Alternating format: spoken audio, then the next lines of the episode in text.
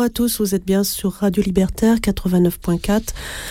Vous allez écouter Bienvenue à bord de l'émission Bibliomanie et bonne année à tous euh, en compagnie, euh, émission aujourd'hui présentée par Valère Marie Marchand avec la complicité de Flo Descailloux, personnage que vous connaissez tous, à la technique qui vous salue bien et qui va nous permettre d'avoir un accompagnement musical, c'est très important. L'accompagnement dans une vie et la lecture aussi, bien sûr la lecture. Aujourd'hui c'est un livre pour moi coup de cœur, un roman coup de cœur de cette rentrée de janvier avec euh, notre invité Julien Lesquiera qui vient de publier aux éditions Ludilettante Mes vies parallèles. Alors les bonnes résolutions, mais vous, Julien Lesquiera, vous faites l'inverse. Surtout euh, votre personnage qui s'appelle Charles Dubois, bah, il travaille pas, il n'entend pas travailler. Et puis moins il en fait, plus on en fait autour de lui, c'est ça son problème l'inaction va déployer une surmultiplication d'activités fébriles, d'ailleurs autour de, de ce fameux Charles Dubois. C'est un roman qui fait quand même 510 euh, pages, d'après mon bon souvenir. Et c'est ça. Hein. Charles, Julien, j'allais vous appeler Charles, c'est terrible. ça, commence bien. ça commence bien. Julien Lesquira et vous êtes libraire à la librairie Les Volcans. À Clermont-Ferrand. Voilà. Tout à fait. Alors, le point de départ de Mes vies parallèles. Mes vies parallèles, comme euh, je connais un peu Boris Vian, j'ai pensé à Boris Vian pour une biographie de Boris Vian qui, qui, est, qui est très connue. Mes vies parallèles, est-ce que c'est un. Je me suis demandé, est-ce que c'est pas un livre post-Covid? Est-ce que vous, le confinement, est-ce que c'est un livre qui est né du, de ce temps immobile? Non, alors, peut-être qu'il va être lu comme ceci. Ah. Euh, peut-être que vous l'avez lu comme ceci. Non, non, pas du tout. Mais, mais alors moi, je ne l'ai pas du tout écrit euh, euh, parce que je l'avais en tête depuis bien longtemps avant le Covid, depuis une mhm. dizaine d'années. J'avais en mhm. tout cas envie d'écrire sur ce sujet de, m'emparer de ce sujet de l'oisiveté, de l'immobilité, de la paresse depuis très longtemps. Et euh, je dirais qu'au contraire, le, moment du confinement et du, Covid, c'est un moment où j'avais mis ce projet de côté, quoi, où j'avais plutôt envie d'écrire et de, faire des choses plutôt que de me pencher sur le, le sujet de l'immobilité.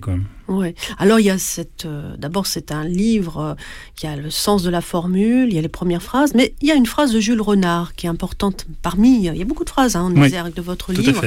N'écoutant que son courage, qui ne lui disait rien, il se garda d'intervenir. Et je trouve, il se garda d'intervenir, ça dit tout le roman. Oui. Oui, et en plus, moi, je trouvais cette situation intéressante parce que je voulais insister aussi sur le la, lâcheté du personnage. Quoi. Mm. C'est-à-dire qu'on peut écrire sur, sur une forme d'oisiveté heureuse, une forme euh, d'oisiveté qui va vers le bien-être. Et moi, ce qui m'intéressait aussi, c'était d'expliquer que quand on, a envie de rien faire, quand on ne fait rien, il y a aussi une part de lâcheté, c'est-à-dire qu'on laisse tomber beaucoup les gens autour de soi et on n'intervient pas devant l'injustice, par exemple. Et donc voilà, je trouvais que ça avait une certaine résonance, euh, cette phrase, pour le, le propos, une part du propos du roman. Quoi. Oui, parce que moi, euh, je ne l'ai pas lu comme un roman post-Covid, mais votre personnage Charles Dubois, ça pourrait être la société. C'est un peu notre société. C'est le prototype de notre société actuelle. Oui, parce que alors moi je le vois comme un d'abord quelqu'un de, très individualiste, mm. de très centré sur lui-même, sur ses émotions, qui analyse beaucoup ses, émotions, son ressenti, qui est très à l'écoute de, de lui-même et assez peu à l'écoute des autres, quoi et même ses proches. Et quelqu'un aussi qui est très euh, désengagé socialement, politiquement, tout, alors sans, il a une certaine forme de conscience euh, politique, mais qui est très peu dans le, et qui subit les choses, c'est-à-dire qu'il voit les injustices, il les subit parfois, mais il n'a pas du tout de, révolte, en tout cas concrète, euh, en lui. Oui, c'est l'anti-mai 68. Ah oui, ah oui, oui, je pense que du coup, oui. oui. c'est l'anti, c'est pas sous les pavés, là. Enfin, je sais pas, là, c'est... Oui, c'est quelqu'un qui clairement ne demande pas l'impossible, quoi, et qui, qui, accepte le, le, oui, qui accepte le, de subir, quoi, hmm. et qui parfois même s'en réjouit, quoi. Oui, c'est pour ça que je l'ai vu vraiment comme un... Parce qu'on pense aussi à l'homme sans qualité, on peut penser aussi à l'homme qui dort de Pérec, on peut penser, il y a plein de références, hein, euh, euh, vraiment, qui, et c'est pas un roman sur l'oisiveté heureuse, c'est au contraire euh, euh, sur le renoncement à soi et aux autres. Oui. Une forme d'autisme. Oui, alors après, le, le, terme parfois est compliqué à employer parce que il y a une, une, je sais pas si, en tout cas, oui, de renoncer à, c'est le renoncement, oui, et il renonce à beaucoup de choses. il se néglige aussi, et, et par, oui, par, par peur, par paresse, par, et quitte à, aller dans des, dans des extrêmes. Euh, et voilà, en tout cas, oui, moi je le vois pas. Et c'est pas, oui, parce que derrière l'oisiveté heureuse, il y a, en tout cas dans l'idée qu'on en fait ou dans laquelle on, l'exploite parfois en, art, c'est qu'il y a aussi une euh, certaine forme de, de, combat anticapitaliste, c'est-à-dire de dire nous on se retire et que lui, il n'est pas nécessairement ce personnage et ce livre n'est pas forcément ça, quoi. C'est-à-dire que il est plus dans une forme d'abandon strictement individuel et euh, voilà, il n'y a pas de, c'est pas un projet de contre-société qu'il essaye de, construire, quoi. Hmm. C'est presque un homme sans état d'âme. Pourquoi il, il, en a, mon frère Oui, c'est oui, c'est le paradoxe, c'est qu'il est, il est, traversé par des, par des états d'âme, mais qu'il n'a pas l'énergie nécessaire pour en, faire quelque chose. Bah, il en fait un livre, votre narrateur en fait un livre. Et moi, j'ai été, euh, voilà, d'aussi loin que je me souvienne, je n'ai jamais désiré autre chose que de ne rien faire. Voilà, le ton est dit. Oui. C'est une phrase qui m'a, euh, comme voilà, comme je le disais, j'avais longtemps eu envie de travailler sur ce sujet, d'écrire là-dessus. Et puis euh, c'est en trouvant cette phrase que j'ai trouvé d'une part le ton, euh, cet, humour un peu grinçant que j'ai essayé de, maintenir ensuite sur toutes les pages. Et puis aussi, ça a, caractérisé le, personnage tout de suite. C'est-à-dire que son, sa paresse, son refus du travail ou, en tout cas de l'effort, il n'est il pas construit en, réaction à quelque chose, qu'en réaction à une situation d'injustice ou une situation d'exploitation. C'est quelque chose de presque inné, quoi, de même avant, le, avant la naissance, quoi, et qui, voilà, comme si on, il était, dès la conception, il y avait eu ça qui était venu s'accoler à, à, sa personnalité. Oui, c'est un invertébré, c'est pas, c'est pas un décérébré, parce que il a quand même conscience, mais enfin, il, est mollasson. oui, bah, c'est un, fœtus avachi, quoi. Ouais, voilà, c'est ça. C'est-à-dire que dès, le, dès dans le ventre de sa mère, il, il se tient pas droit, quoi. Il, se tient pas droit. Non. il est jamais là où il faut.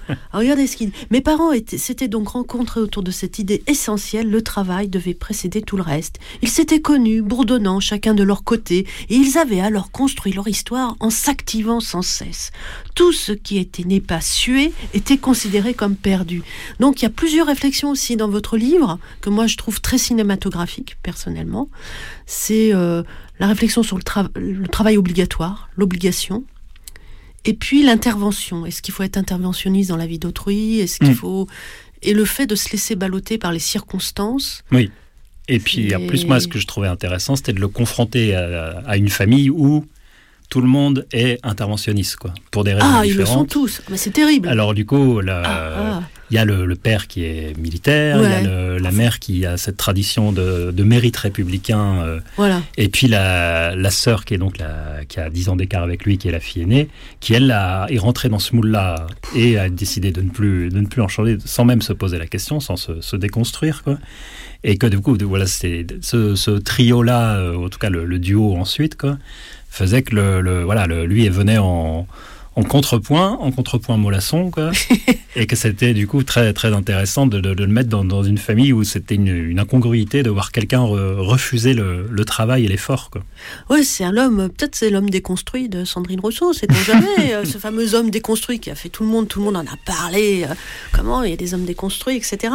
C'est même pas qu'il se construit en se déconstruisant. Enfin, je, il, est, il est conscient, mais c'est une, c'est comme un disque dur qui. Oui, il est dans la, dans la passivité, beaucoup, beaucoup dans l'observation. Oui. Et ça tout au long de sa vie, et ce qui, ce qui va lui permettre aussi de, de ce qui permet au roman de, de faire exister les personnages autour. Mm. C'est-à-dire que comme lui euh, agit peu, euh, les autres agissent autour de lui, quoi. Pour le, parfois pour le faire réagir, parfois parce que sa non-action permet l'action des autres, quoi. Euh, donc ouais, oui, ça c'était intéressant. Et puis alors voilà, bon, y a, je vais vous citer beaucoup parce que euh, Julien Lesquiera, parce que c'est ce que j'ai aimé moi, c'est qu'il y a le sens narratif. Ça c'est très important. Je trouve que ça manque à beaucoup de romans contemporains. Et il y a le sens des personnages les lieux, vous les décrivez pas tellement finalement. Les lieux, un peu moins. Il y a des personnages exceptionnels vraiment qu'on va parler, dont on va parler. Euh, des, des, formules. J'étais surveillée comme le lait sur le feu à ceci près qu'on attendait de moi que je déborde sans cesse de la casserole. Voilà. Et il y a des, des, formules très imagées. Et, je, et on voit aussi l'écriture en train de, je dirais presque, votre personnage est écrit par les circonstances et que votre livre prend prend comme la sauce. votre écriture s'écrit, écrit ce oui, il y a comme un, ouais, je, ouais, comme un, comme un flow en fait. Mm. Il est, c'est-à-dire que le, personnage se laissant porter euh, par la vie, par l'existence subissant, et que oui, du coup, l'écriture peut ramasser aussi euh, comme ça des choses sur le, sur le passage. Voilà, alors, votre, la sœur, c'est une sorte de chef-ten hein, insupportable. Enfin, elle après, elle devient sympathique quand même. Dès son, mon, plus, mon plus jeune âge, ma sœur m'était apparue comme un être au physique aussi étrange que ses habitudes. Elle ne savait que sourire sur commande, des petits rictus forcés qui lui étiraient les lèvres en des grimaces figées dont je voyais toute la fausseté ou bien encore, ma sœur était une entité robotisée, ça j'ai adoré, une entité robotisée, dont j'ai appris très vite à deviner la moindre des réactions. Donc c'est un jeu aussi, il y a un jeu euh, presque de... Vous savez, il y a le colamaillard, hein, donc... Euh, lui, c'est pas. Bon, il est invertébré, on l'a, on l'a tout, de suite défini. Euh, dans les, même dès l'échographie, il était mollasson. Il vient au monde, bon, et tout le monde essaye de le redresser, mais il n'y a rien à faire. Non, parce qu'il a, il a aussi une, une forme d'esprit de contradiction, quoi. Et donc, le, par rapport à sa sœur, notamment, quoi. C'est-à-dire qu'il a aussi euh, vu le, un modèle duquel il voulait s'éloigner, quoi.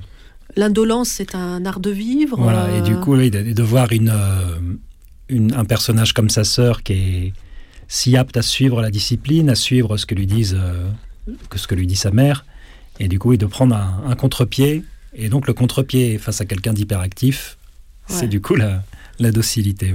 Il contrarie personne. Mais quoique.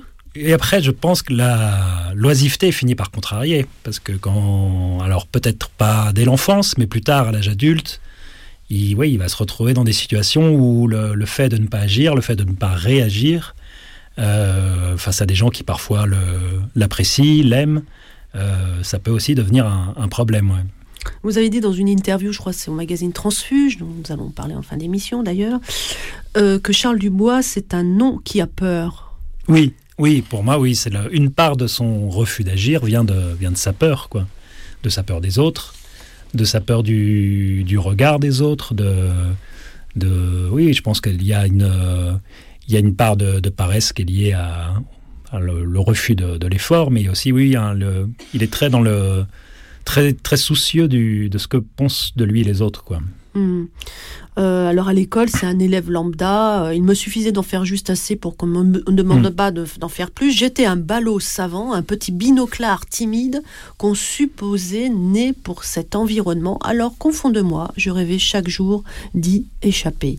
Donc c'est vrai qu'il est, c'est un être un peu bizarre, inadapté, inadaptable. Oui. Bah moi j'aimais bien l'idée de par rapport à l'école, de juste dire que c'était un de son environnement, par rapport à son environnement familial, ses déterminismes sociaux et familiaux, c'est quelqu'un qui était fait pour réussir à l'école. Et d'ailleurs, dans, dans, un premier temps, et il s'en rend compte très tôt, il voit que le, il peut réussir sans faire, sans faire d'efforts parce qu'il a tous les codes, parce qu'il a une, une mère et une sœur qui peuvent, qui peuvent l'aider, parce qu'il a, il a ce, ce capital culturel-là. Et puis après, à un moment donné, bah, ça suffit plus. C'est-à-dire qu'il faut quand même à un moment donné un minimum euh, faire d'efforts. Et moi, j'avais quand même envie de lui que ce personnage ait cette conscience-là, quoi, cette conscience de certains de ses privilèges. Euh, et que et que voilà qu'il soit pas qu'il soit un mauvais élève en sachant qu'il aurait pu tout à fait être un bon élève sans vraiment en faire beaucoup plus quoi. Mmh. Et aussi une caractéristique de votre roman euh, Julien Lesquira, c'est qu'en fait c'est une narration centrée donc sur lui, enfin sur Charles Dubois. Il y a des personnages qui, traversent ce roman, mais c'est comme une conscience en éveil qui, voilà, qui se met, mais vous, êtes, vous restez concentré. Et je pense que ça, vous l'avez dit dans une autre interview, mais vous restez concentré sur cette ligne-là du narrateur, pas se disperser. Euh. Oui, oui, parce qu'en plus c'est quelqu'un qui, ne crée pas d'attache, quoi. C'est-à-dire mm. que les, personnages passent dans sa vie il passe et puis il disparaît, il se lasse souvent face à, face à son, son indolence. Et donc, euh, voilà. Et puis moi, j'avais, oui, l'idée dans, dans la construction, c'était aussi de, comme j'avais démarré depuis la naissance, depuis même avant la naissance, de rester, voilà, sur, euh, sur son, comme son flux de conscience à lui, et jusque, le plus longtemps possible. Est-ce qu'il y a eu un modèle? Est-ce que qu'elles ont parce que il y a la première phrase. Comment comment s'est construit peu à peu le, roman? Dans bah, il n'y a pas vraiment de modèle dans, dans, la construction quoi. En tout cas pas pas de modèle conscient quoi. Il y a oui, des... mais littéraire, des modèles littéraires. Après dans le c'est plus des, des, choses éparses ou après il n'y a pas vraiment ouais, sur le sur l'idée même il y avait des il y avait des références euh, cinématographiques quoi. Oui, euh, notamment bah, genre, qui sont évoquées dans le, dans le livre quoi. Mm. Alexandre le Bienheureux quoi des, mm. des, images comme ça de de quelqu'un qui, qui refusait le travail. Euh, et après sur le ouais, sur la construction du, du personnage il n'y avait pas forcément en tout cas de manière consciente. Alors après il y a peut-être des choses qui que j'ai lu et qui, qui, se sentent et que je m'en suis pas rendu compte au moment de, de l'écrire, mais j'avais pas forcément oui un, un, modèle en tête précis de ni de construction ni de, de, de personnage de quelque chose que j'aurais pu lire. Moi, j'ai pensé à Antoine Douanel aussi, à une sorte de il y a un côté très, très cinématographique. Oui, ouais, Après, pour moi, dans Antoine Douanel, il y a une forme d'insolence oui, qu'il n'y a pas chez Charles Dubois. Quoi mais il y a une voix off. Enfin, je veux dire, il y a, cette voix off qu'on ne quitte pas. et, elle est là. Donc ça pourrait même faire un film, hein, parce qu'il y a, y a beaucoup, beaucoup de... Hmm.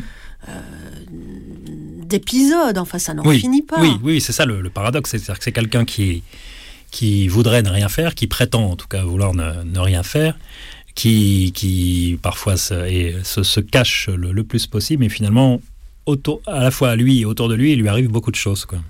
Alors voici que tout à l'heure je parlais de j'étais venu au monde pour être un sportif de canapé. Ça c'est une phrase ben, à, retenir. Cultivant l'art de la contradiction, j'étais un dépressif chronique muni d'un optimisme sans faille. Oui, mais je trouve que ça le caractérise bien parce que c'est-à-dire que c'est quelqu'un qui qui à la fois euh, traîne une, forme parce que le, comme on disait quoi il a à la fois peur il a en fait très très peu envie de, faire des efforts donc c'est aussi un des signes de la dépression mais en même temps c'est quelqu'un qui dans le fond pense toujours qu'il s'en sortira quoi c'est à dire qu'il y a aussi dans parfois dans certains parcours quand on on laisse s'accumuler les, les, problèmes autour de soi, ça peut être aussi parce que parfois on, on est persuadé que finalement ça finira par bien se passer, euh, que quelqu'un ou quelque chose viendra nous sauver. Quoi. Il y a toujours quelqu'un d'ailleurs qui, qui, le tire d'affaire. Euh, par exemple, il dit encore J'étais résolu à ne jamais adhérer à d'autres formules que celle du moindre effort. Donc il se laisse balloter comme des algues sur le bord du rivage. Il est là, il passe d'un bord à l'autre. Et finalement, finalement, son, son histoire s'écrit. Sa vie. Il y a le temps, parce que le temps est très important dans votre roman. Le temps passe. On le voit grandir finalement. Et on sent d'ailleurs, vous n'avez pas envie de quitter euh, tellement ce personnage. Ah non, ouais, oui, j'aurais pu, j'aurais pu aller après y aller. Il y aura une suite? Euh, Je ne pense pas, mais euh, après, parce que ce serait aussi là le, danger de la répétition serait, serait vraiment très grand. Mais après, j'aurais pu, pour le simple plaisir de, l'écriture, en tout cas du, premier jet, j'aurais pu continuer très, encore 40 années supplémentaires, quoi, et trouver des épisodes de, à l'âge d'un âge plus avancé, jusqu'à oui, jusqu'au troisième âge, ouais. C'est, mais après, bon, il y a aussi, à un moment donné, quand on a dans, le roman et quand on l'écrit, que, quel que soit ce qu'on écrit, on sent aussi à un moment donné la fin qui s'impose à nous, quoi. Et donc là, c'était, le cas, quoi. Mmh. Est-ce qu'il y a eu, on sent qu'il y a eu un bonheur d'écriture? Ah oui, ah c'était un, un ah. bonheur une, je sais pas si on peut le dire, une, facilité aussi à partir du moment où j'ai trouvé le ton et la première phrase et puis la, la construction euh, biographique aidait beaucoup à ça, c'est-à-dire que c'est venu assez facilement, quoi. Là. Voilà. Donc après, il y a eu un nécessaire euh, travail de, correction, mais le, sur le, voilà, d'un coup, c'était comme sur une, on était dans un train et, ça filait, quoi. Faut être au, diapason de son écriture. Ouais, Écoutez le premier là, on va vous écouter d'ailleurs. On va écouter un premier extrait de, votre livre. C'est vous qui lisez. Premier extrait. Euh, je pense c'est l'expérience de votre personnage. Vous qui êtes libraire, et eh ben c'est dans la librairie euh, où il va travailler à un moment donné de sa vie. Voilà, Florence, c'est à toi de chez Citadel et Masno et ses maîtres de Pléiade. Le magasin, malgré sa surface modeste, était un des plus rentables de Paris dans son secteur d'activité. Porté par la clientèle très aisée de son quartier, où se croisaient les derniers rejetons des familles bourgeoises d'Ecati et les nombreux députés qui partageaient leurs bureaux dans les environs, il désemplissait rarement et faisait la fierté de sa patronne, Madame Dumont, une sexagénaire autoritaire et crainte de tous ses employés. Perché derrière sa caisse du matin au soir, ses bouclettes serrées et ses petits yeux enfoncés lui donnaient l'air d'un caniche nain mais quelques heures en sa compagnie suffisaient pour comprendre que le roquet était teigneux. J'avais donc été recruté pour le poste de magasinier et, tous les jours, je descendais à la cave qui servait de réserve pour trier les arrivages et m'occuper des retours. Je n'en sortais que pour récupérer les livraisons, de lourds cartons que je portais à bout de bras, ou pour répondre aux appels que me lançait la patronne à l'aide de l'interphone qui terrorisait la librairie entière et dont elle abusait avec un plaisir sadique. Tout le reste de la journée, j'étais terreux dans cette cave, sous la lumière blafarde d'une ampoule nue qui éclairait un plafond voûté dont le plâtre, mangé par les moisissures, s'effritait dans une poussière épaisse qui tombait sur la table où je triais les livres et laissait dans mes cheveux des traînées blanches qui me donnaient en fin de journée des allures d'apprenti boulanger. J'ouvrais les cartons des éditeurs, je sortais les livres, je les inscrivais dans le stock informatique, j'annotais au crayon à papier leur date d'arrivée sur la dernière page, et je les empilais selon leur rayon de destination. Quand ma table de travail débordait, je remontais ces piles et les déposais devant chacun des rayons avant de redescendre à ma cave. Une trappe dans l'arrière-boutique permettait d'accéder à mon espace de travail, et quand j'y étais, on la laissait ouverte pour m'autoriser à respirer un peu d'air pur. Parfois, pour accéder aux étagères qui occupaient le mur du fond, un employé refermait cette trappe et oubliait de la rouvrir en repartant. Je n'osais jamais me signaler, en pensant que quelqu'un finirait bien par venir me chercher. Une odeur d'humidité ancienne imprégnait cette cave en permanence, et de temps à autre, j'entendais gratter sous les vieux cartons empilés le long des murs, que personne n'avait bougé depuis des années. Des pièges à souris habilement placés révélaient de désagréables surprises à mon arrivée le lendemain matin, et cela suffisait à rassurer la patronne, qui s'était inquiétée d'une dératisation trop coûteuse. Quelques jours plus tard, j'entendais gratter à nouveau. La librairie fonctionnait à un rythme soutenu, et les livraisons arrivaient souvent en quantité suffisante pour m'occuper toute la journée. Pour la première fois de ma vie professionnelle, je n'avais presque jamais le temps de m'ennuyer et de me rendre compte de l'absurdité de ma tâche.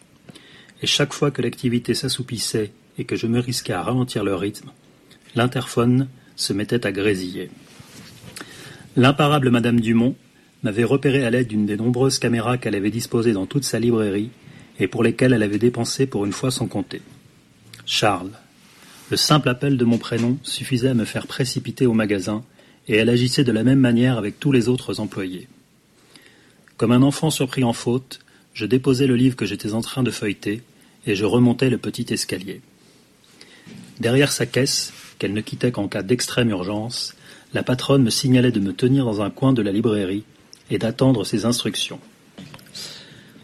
Pendant ce temps, elle se perdait en obséquiosité avec une de ses clientes habituelles, une de ces héritières des grandes familles industrielles qui d'un coup de porte-monnaie mettait au pas toute cette rue commerçante et transformait tous ces petits patrons arrogants en paillassons.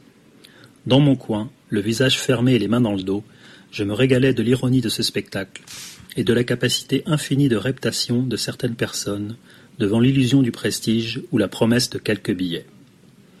Une fois cette cliente partie, la patronne me donnait une tâche quelconque à effectuer. Je déplaçais une pile de livres, j'allais lui en chercher une autre dans l'escalier qui montait à l'étage.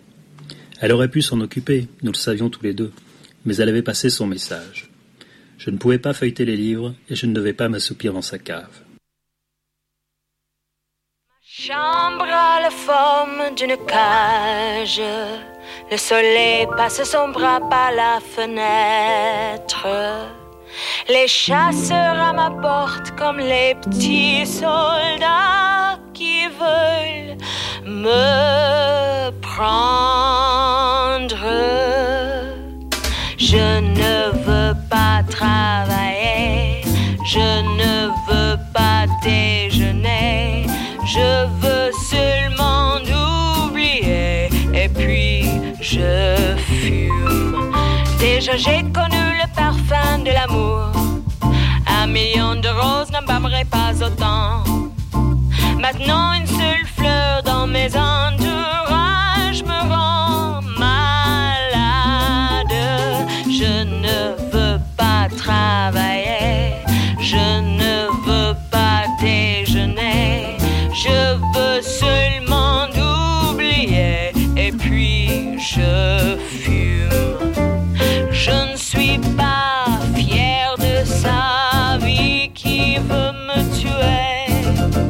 C'est magnifique, être sympathique, mais je ne le connais jamais. Je ne veux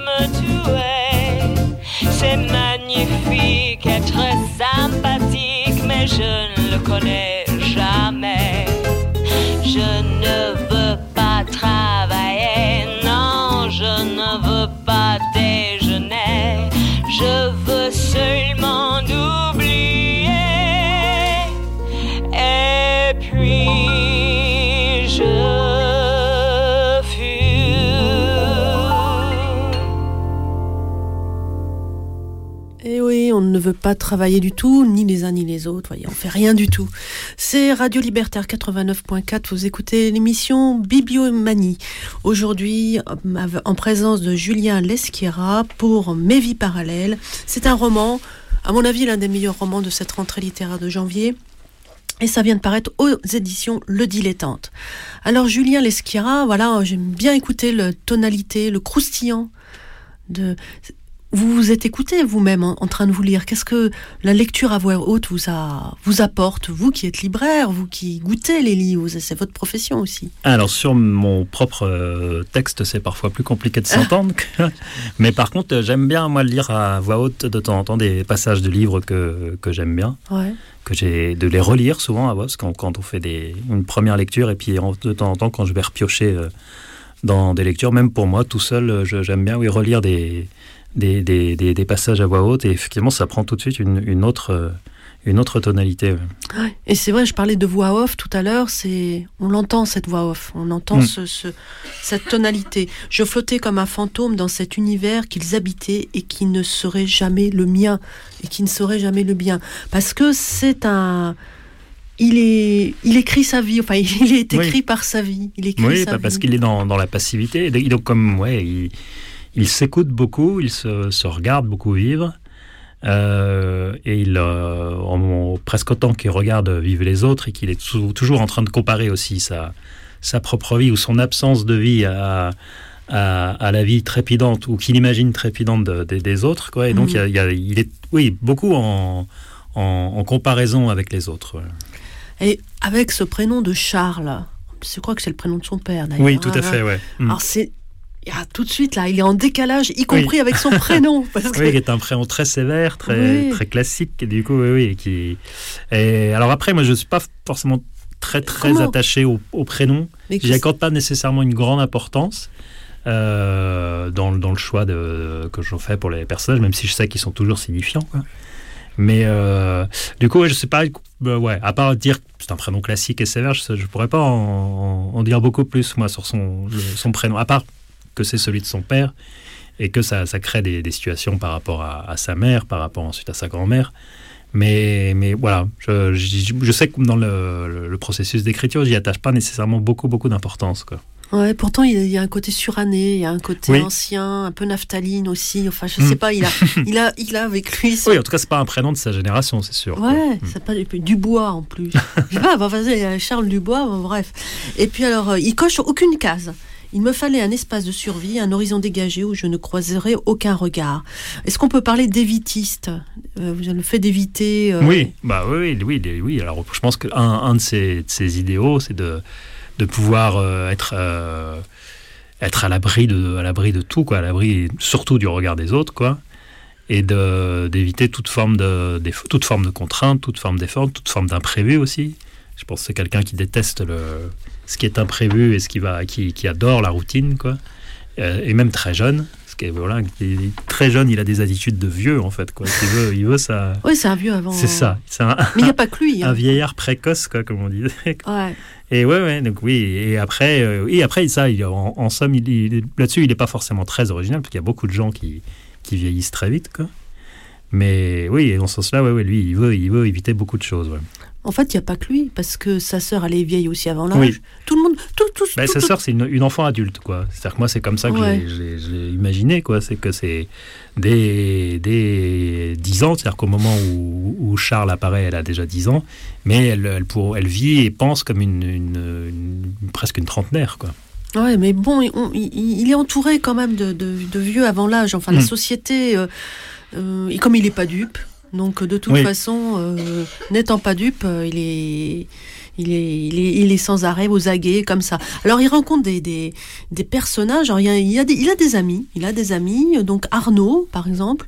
Nous ne partagions pas grand-chose que notre sauvagerie sociale et notre volonté farouche de ne rien faire. Mais nous le faisions avec une complicité silencieuse où chacun permettait à l'autre de vivre dans l'illusion de ses mensonges et ce peu nous suffisait à croire en notre amitié. Oui. Arnaud, pour moi, l'occasion de parler d'une. D'une amitié toxique, quoi. C'est-à-dire que lui qui complètement toxique, hein, qui a été beaucoup solitaire dans, dans, ses premiers temps au collège et d'un coup il tombe sur ce, ce garçon qui est plus âgé que lui mm. euh, et qui va le, le, prendre sous son aile sans forcément le le, le, le claironner, mais il va quand même le prendre sous son aile et puis lui il va le se mettre à le suivre aveuglément et parce que c'est aussi un, une amitié qui une amitié qui se passe dans le encore une fois dans dans la passivité, quoi. C'est-à-dire qu'ils font pas grand-chose, quoi. Ils font même souvent rien, rien. Mais ils le font ensemble et je pense du coup ça lui fait une l'illusion d'une amitié et qui, voilà. Par contre, il va être, je pense, à la fin assez sous emprise de, de ce garçon plus âgé, ouais. Hmm. Puis il y a aussi Carmen. Carmen m'avait laissé croire que mon indolence taiseuse pouvait se transformer en arme de séduction massive. Il me suffisait donc d'attendre sans rien faire. J'étais abattable à ce jeu. D'ailleurs, il aime bien aller à la pêche avec le grand grec. Hein, Mais alors, euh, la pêche, euh, il connaît quand même. Hein. Il est, il est, passif, mais il attend que les, choses viennent. Oui, c'est ça. C'est-à-dire qu'il avait le. Quand, donc, euh, que ce soit dans le. Les, parce que Carmen, c'est les, le, le le premier baiser, les premiers les premières amours, si on peut dire, quoi. Et que là, en fait, lui, à, chaque fois, son idée, c'est d'essayer de trouver une, une, solution pour vivre ces, ces, rites d'initiation, mais sans faire d'efforts. Et donc voilà, donc là, du coup, Carmen, c'est cet épisode-là. Et puis après, plus tard, au lycée, quand il découvre le, la pêche avec, son, avec un, autre ami, oui. d'un coup, il, découvre une activité qui, qui peut être qui est basée sur la tente, ou en tout cas principalement sur la tente, et il se dit, voilà, il se dit, il dit, c'est peut-être j'ai enfin trouvé ce que, ce que j'aimais faire dans la vie. Quoi. Avec Damien Charlier, le grand grec. Moi, j'ai bien aimé ce, personnage. Oui, parce que c'est un. Alors, contrairement à l'autre amitié euh, au collège, là, c'est une amitié qui est plus, plus solaire, quoi. C'est-à-dire que c'est quelqu'un qui le, qui, qui, le tire vers l'eau, en tout cas, qui le tire vers un peu plus de, de sociabilité. C'est un personnage qui est très, très populaire au lycée, qu'il le prend sous son aile cette fois, mais avec beaucoup de bienveillance, beaucoup de sympathie.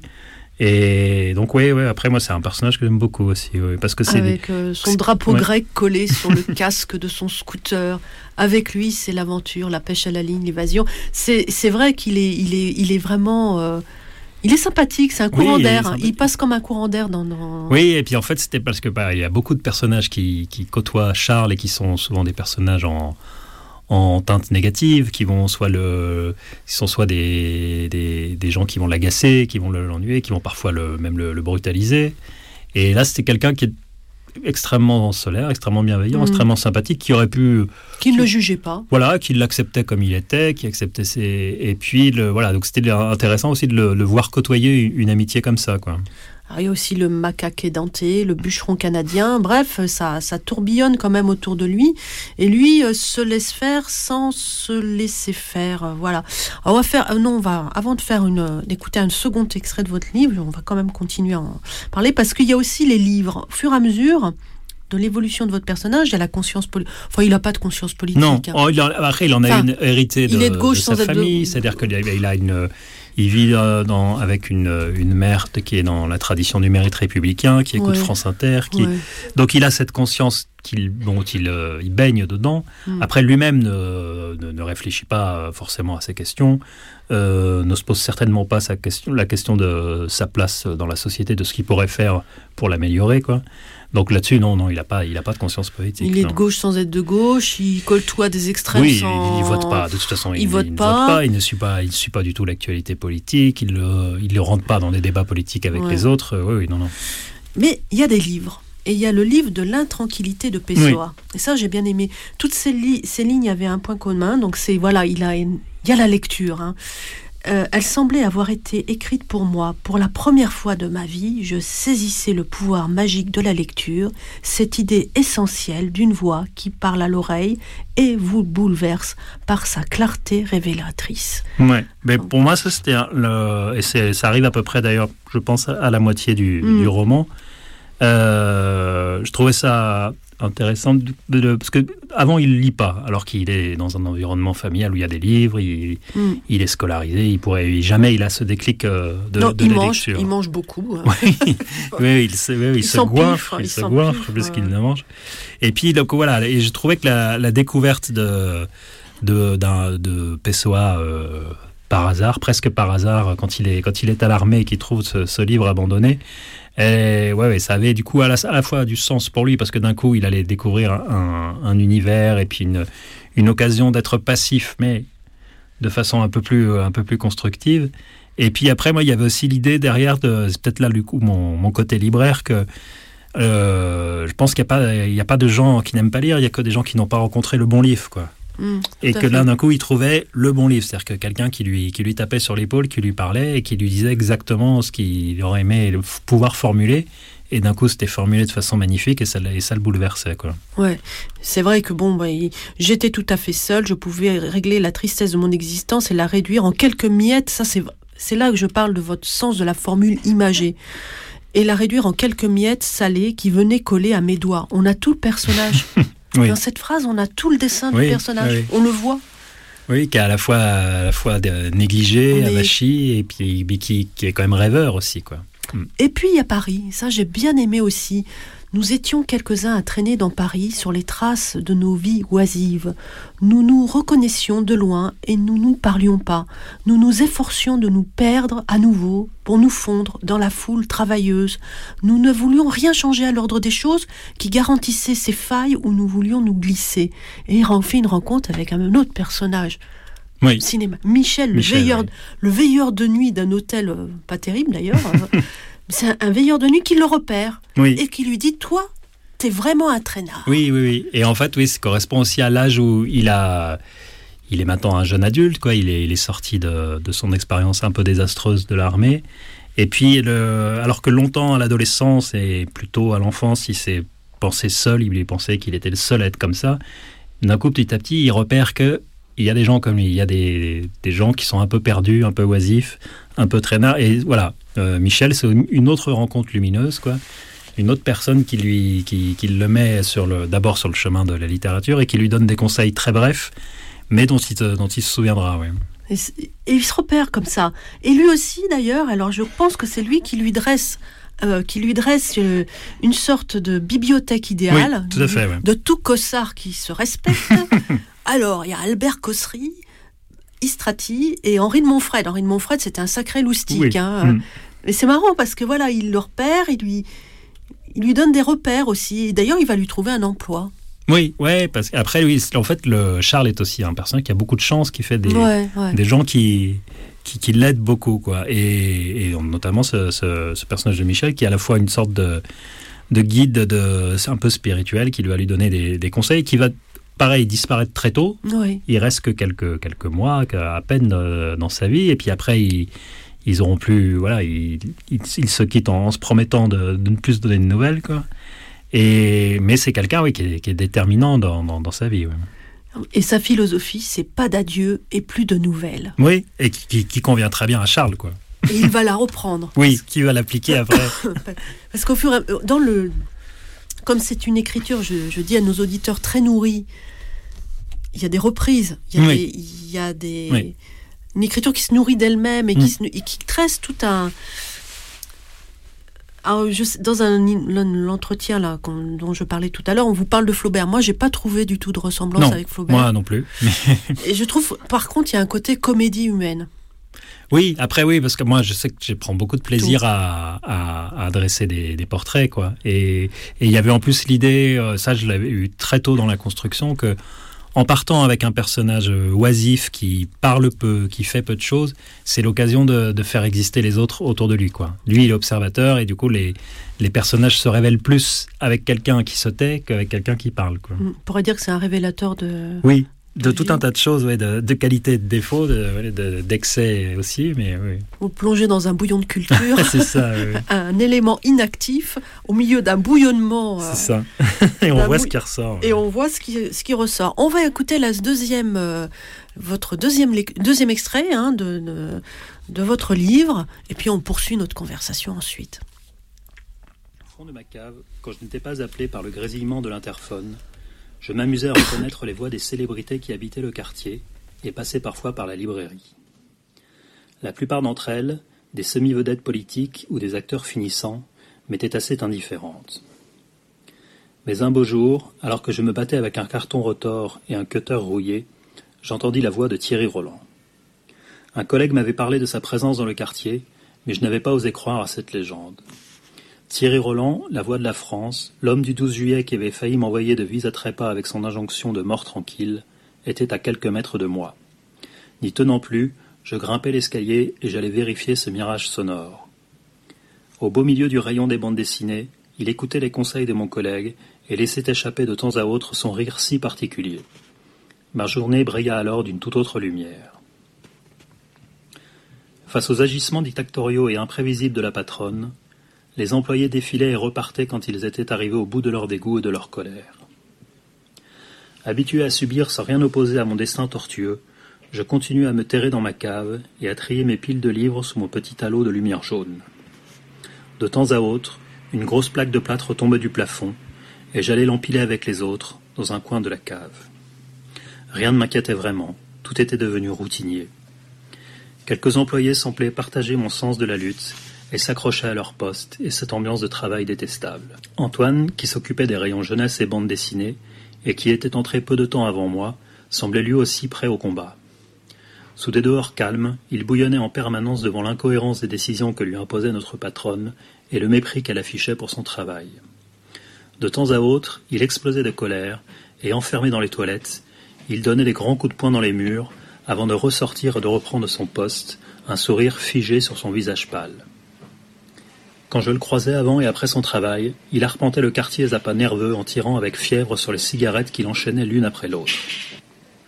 Le reste du temps, il avait l'allure d'un charmant garçon et était l'un des rares à s'autoriser des descentes à la cave pour s'assurer que je respirais encore. Corinne, qui s'occupait du rayon littérature et des commandes, était une autre énigme. Sorte de fille putative de la patronne, elle subissait toutes les humiliations sans oser le moindre mot de protestation. Présente du matin au soir dans la petite alcôve que dessinait son rayon, et où elle s'installait derrière un minuscule bureau, elle avait abandonné tout espoir d'en sortir un jour, et ne faisait même plus semblant d'y croire. Le soir, elle partait avec sa petite pile de livres, et savait qu'elle y trouverait sa seule joie. Elle parlait avec un bel enthousiasme de ses lectures, il m'arrivait de retenir quelques-uns de ses conseils, malgré le mépris que je ne pouvais m'empêcher de ressentir à son encontre, et qui n'était que le fruit de l'effet miroir que je constatais en comparant la tristesse de nos deux existences. François, qui officiait comme chef libraire, était le beau-fils de la patronne. Il jouissait à ce titre d'avantages tacites dont il abusait avec allégresse. Il se tenait à une distance respectable des tâches les plus ingrates et effectuait les autres avec une nonchalance rarement démentie. Il disparaissait souvent pour quelques livraisons mystérieuses, dont il revenait de longues minutes plus tard, un sachet odorant de boulangerie à la main. Il descendait à la cave et mangeait sous mon nez son chausson fourré ou ses croissants chauds. Il abandonnait invariablement la moitié sur un coin de la table où je triais mes livres. Derrière les cartons, j'entendais déjà grouiller les souris, alléchées par l'odeur grasse. Sous ses airs d'indifférence, il cachait une profonde dépression dont il venait parfois m'exposer les tenants et les aboutissants. Seul dans ma cave, taiseux et étranger à ce monde, je devenais le confident idéal pour lui. Impassible, j'écoutais ses histoires de couple, ses désirs d'ailleurs, et ses regrets de travailler ici depuis trop longtemps. T'as de la chance d'être aussi libre, Charles. Tu peux faire ce que tu veux. Tu mènes ta petite vie. J'aimerais bien être à ta place. Le soir, dans la solitude de ma chambre, je savourais ma chance et mon bonheur grâce à lui. Sans ce type, J'aurais presque pu croire à mon malheur et tenter d'y changer quelque chose. Alors maintenant, une plage musicale qui date de la toute fin du siècle dernier, comme celle de Pink Martini sympathique que nous avons entendu tout à l'heure. Est-ce qu'il est besoin de présenter Césaria Evora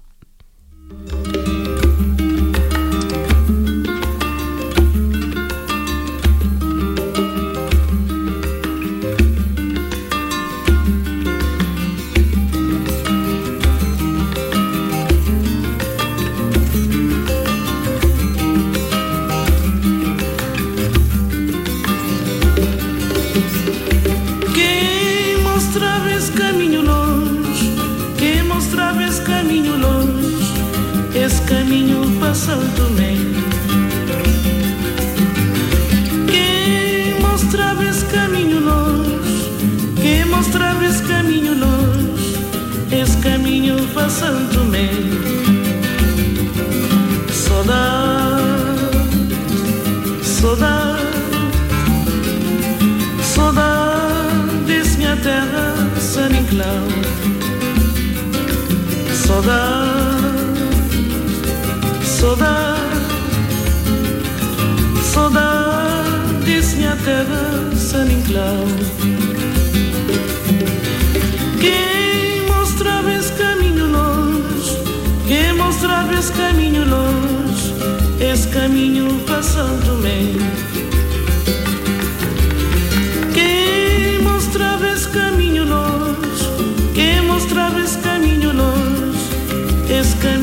Para Santo Tomé. Saudade saudade, saudade, minha terra, San Inclau. Saudade, saudade, saudade, minha terra, San Inclau. Se vou escrever, a escrever. Se vou esquecer, muito a esquecer. Até dia que vou voltar. Se vou escrever, está a escrever. Se vou esquecer, está a esquecer. Até dia que vou voltar. Saudade, saudade, saudade minha terra, San Nicolau.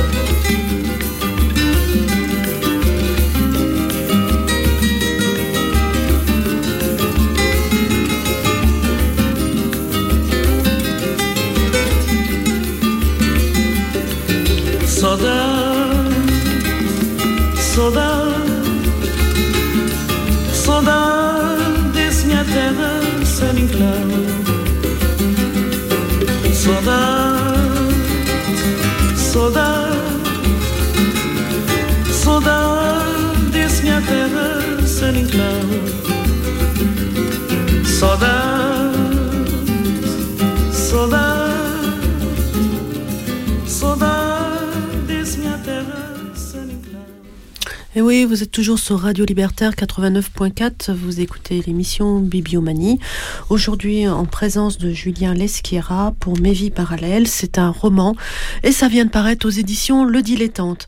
Alors, on est en compagnie de Charles Dubois, qui est un personnage qui veut rien faire ou presque rien faire. Enfin bref, qui se laisse porter par les événements de la vie, euh, comme on se laisse porter par la musique. Et puis, euh, j'en profite justement pour parler du voyage parce que c'est pour ça que je parlais tout à l'heure, pour moi, c'est vraiment un personnage représentatif de notre société. Parce que tout d'un coup, le voyage va le faire sortir de son inaction.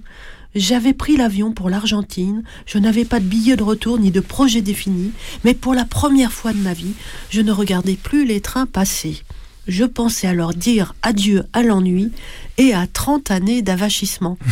et ça m'a fait penser vraiment à notre société. Oui, oui. Après, en, ça, il est, il est très dans, l'air du temps.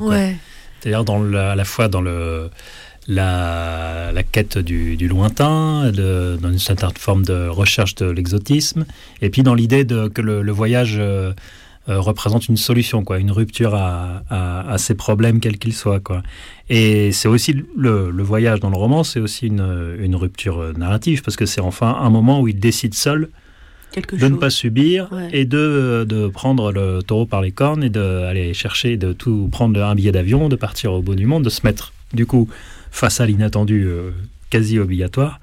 Et, euh, et, donc oui, oui c'était intéressant ça. Et c'est vrai que voilà, moi je ne l'avais pas forcément pensé, mais maintenant que vous le dites, je trouve ça assez juste que c'est quelque chose où pour le coup il ressemble euh, beaucoup à, son époque. Oui, parce que il est touriste de lui-même. Oui. il se regarde vivre. Ah, il se regarde beaucoup, oui, oui. Et du coup, il, le, finalement, oui, il va, se, il va aussi se, beaucoup se regarder en voyage, quoi. C'est-à-dire qu'au moment où on aurait pu penser qu'il serait un peu plus tourné vers le vers le vers l'extérieur, puisqu'il est confronté à la nouveauté, et là encore, dans le voyage, il est aussi tourné, euh, tourné vers lui-même. quoi. Il est tourné vers lui-même, il regarde pas vraiment les autres comme tous les gens qui sont dans des transports, qui sont sur leur écran, qui ne se voient pas, enfermés dans leur bulle. et qui se déplacent pourtant, mais qui sont immobiles. Enfin, une sorte d'immobilité dans la dans la mobilité. Et il y a autre chose aussi. Donc le voilà, fallait qu'on parle du voyage. Et c'est vrai que là il bouge. Et puis il y a euh, il y a l'étape du couple.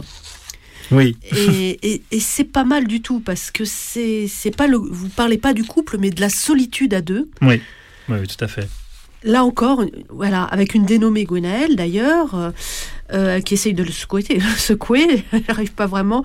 Euh, nous devions un couple de petits vieux précoces. Nous passions nos soirées ainsi, sans jamais inviter personne et sans oser affronter un monde qui nous terrifiait avec la même intensité. Assis sur ce canapé, nous ressemblions alors à un dessin de Sampé, un peu touchant, à peine romantique, et dévoré par l'ennui. Oui, après pour moi l'histoire de ce couple c'est de deux âmes euh, solitaires, deux âmes effrayées par la vie, par le et qui se trouvent et qui pensent trouver dans cette euh, dans cette union, euh, en tout cas je pense plus du côté de Gonel que du côté de, Charles, une solution quoi. C'est-à-dire que ben, on avec quelqu'un qui qui nous ressemble, on peut se laisser aller à, à ses défauts, à sa pente naturelle on est quand même moins seul, en tout cas au départ, puisqu'après finalement, je pense que c'est encore pire. Oui, c'est ça. Et, après, oui, il y avait l'idée de d'un avachissement synchronisé, quoi. C'est-à-dire que deux, personnes qui que la rencontre normalement, c'est ce, aussi pour se révéler à soi-même et pour se euh, s'extirper de ses mauvaises habitudes, se révéler, quoi. et que là, c'est deux, deux, personnes qui vont se tirer vers le bas en même temps. Quoi. Ouais, ça me fait penser comme ces vieux couples qu'on voit des fois en bord de mer qui se tiennent la main, qui longent comme ça, qui euh, marchent très, très mollement. et, se tiennent par, et comme s'ils se tenaient en laisse l'un et l'autre. je suis terrible, moi, mais bon, ça me fait penser à cette image-là. Et d'ailleurs, il y a un dialogue aussi épatant. Tu es heureux comme ça, ta vie, notre vie, ça te va, on se débrouille on se débrouille C'est quoi cette réponse? C'est ça que tu veux pour nous? Qu'on se débrouille? Mais il n'arrête pas de se débrouiller. Oui. Hein. oui, alors ça, du coup, c'est au moment où elle, elle prend enfin conscience que et qu'elle n'accepte plus cette situation où ils coulent tous les deux, quoi. Et que lui, il aurait pu encore continuer longtemps, quoi, à, couler, à couler avec elle. Et, et c'est là aussi où revient ce, ce, son trait de caractère de, de lâcheté, quoi. C'est pas dire qu'il il, là, il ne fait plus simplement du, mal à, lui-même, il lui fait du mal aussi à une personne. Il enfonce cette, cette pauvre, pauvre jeune femme vers, vers le bas, quoi. Et sans vraiment de, scrupules, quoi. C'est-à-dire qu'il n'a pas vraiment de, de regret à la, à la, négliger, à la mépriser même tout en continuant à vivre avec elle. Quoi. Oui, parce que lui-même se méprise. oui, donc après, pour lui, il n'y a pas de. Étant habitué à, s'appliquer ce genre de, de, traitement, euh, voilà, il n'y voit pas le, de soucis. Quoi. Donc ils rompent, pas d'adieu, pas de nouvelles et encore moins de souvenirs. C'était ma marque de fabrique. oui, voilà. Oui, donc là, oui, c'est l'idée de reprendre la, boucle que j'avais que j'avais laissée, le, le vieux conseil que lui avait laissé le, mm. à l'époque Michel et qu'il a, alors pas forcément de la meilleure des manières, de la plus élégante en tout cas, mais qu'il qui applique aussi. Oui, et, encore euh, référence à une époque amnésique du jetable. Oui. Du passage, du passage sans trace. Oui, c'est ça. Et puis que alors après, lui, il a toujours eu ce, côté-là. C'est-à-dire qu'il c'est pas quelqu'un qui, une fois qu'il a laissé ses, amitiés, même des amitiés heureuses, il euh, il cherche pas à, retrouver trace, quoi. Et, et puis là, oui, d'après euh, dans son dans son dans cette histoire aussi. Après lui, je pense qu'il n'a jamais vraiment été amoureux, quoi. Il a jamais vraiment eu de, de, de et donc après je pense qu'il n'y a pas de trace aussi parce qu'il n'y a jamais eu de, vraiment de, quelque chose d'inscrit en lui avec cette histoire. D'abord, il ne sait pas très bien où il en est euh, de son identité. On sait. Non, je pense qu'en fait, il est, il est à la limite de, la sexualité, en fait. C'est-à-dire que c'est quelqu'un euh, qui, oui, oui. qui est. Alors, le, paradoxe, c'est qu'il n'est pas totalement ce qu'il a quand même du désir, c'est une forme de désir. Euh, puisqu'il est beaucoup dans la, dans la masturbation et dans le, et dans le fantasme, quoi. Mais dès que ça doit devenir concret, charnellement, il est, plus investi. Quoi. Mmh. Il est devant l'écran de sa vie. Oui, voilà, c'est-à-dire que là, on est, il faut, il faut s'engager littéralement, il, n'y mm. est plus. Quoi. Il n'y a pas de risque, pas de... Et alors, il écoute euh, Léo Ferré, je crois, je choisissais mes chansons de rupture les plus amères, les ces grandes tirades égocentriques, où je ne prenais que les bribes qui m'arrangeaient, parce qu'il est malin. Mais oui, c'est-à-dire qu'il il, ah, comme il, comme il s'écoute beaucoup, et donc voilà, quand on écoute, euh, c'est comme quand on lit un livre ou quand on, voilà, on, on prend ce qu'on arrange, on on lit entre les lignes, comme on dit, quoi. Et donc lui, il lit beaucoup entre les lignes. Mm. Et puis à un moment donné, il y a l'écriture, parce que finalement, il, est, doué. Hein. Il a, évidemment, puisqu'il est, il est revenu de tout. oui, et puis après, c'est quelqu'un qui s'ennuie beaucoup. Donc forcément, son, son imaginaire et, et, son sens de l'observation est aiguisé à force de, de s'ennuyer aussi. Tout prenait sens, tout se tenait dans ce qui s'échappait en fin de mois. L'aventure était peut-être dans l'écriture.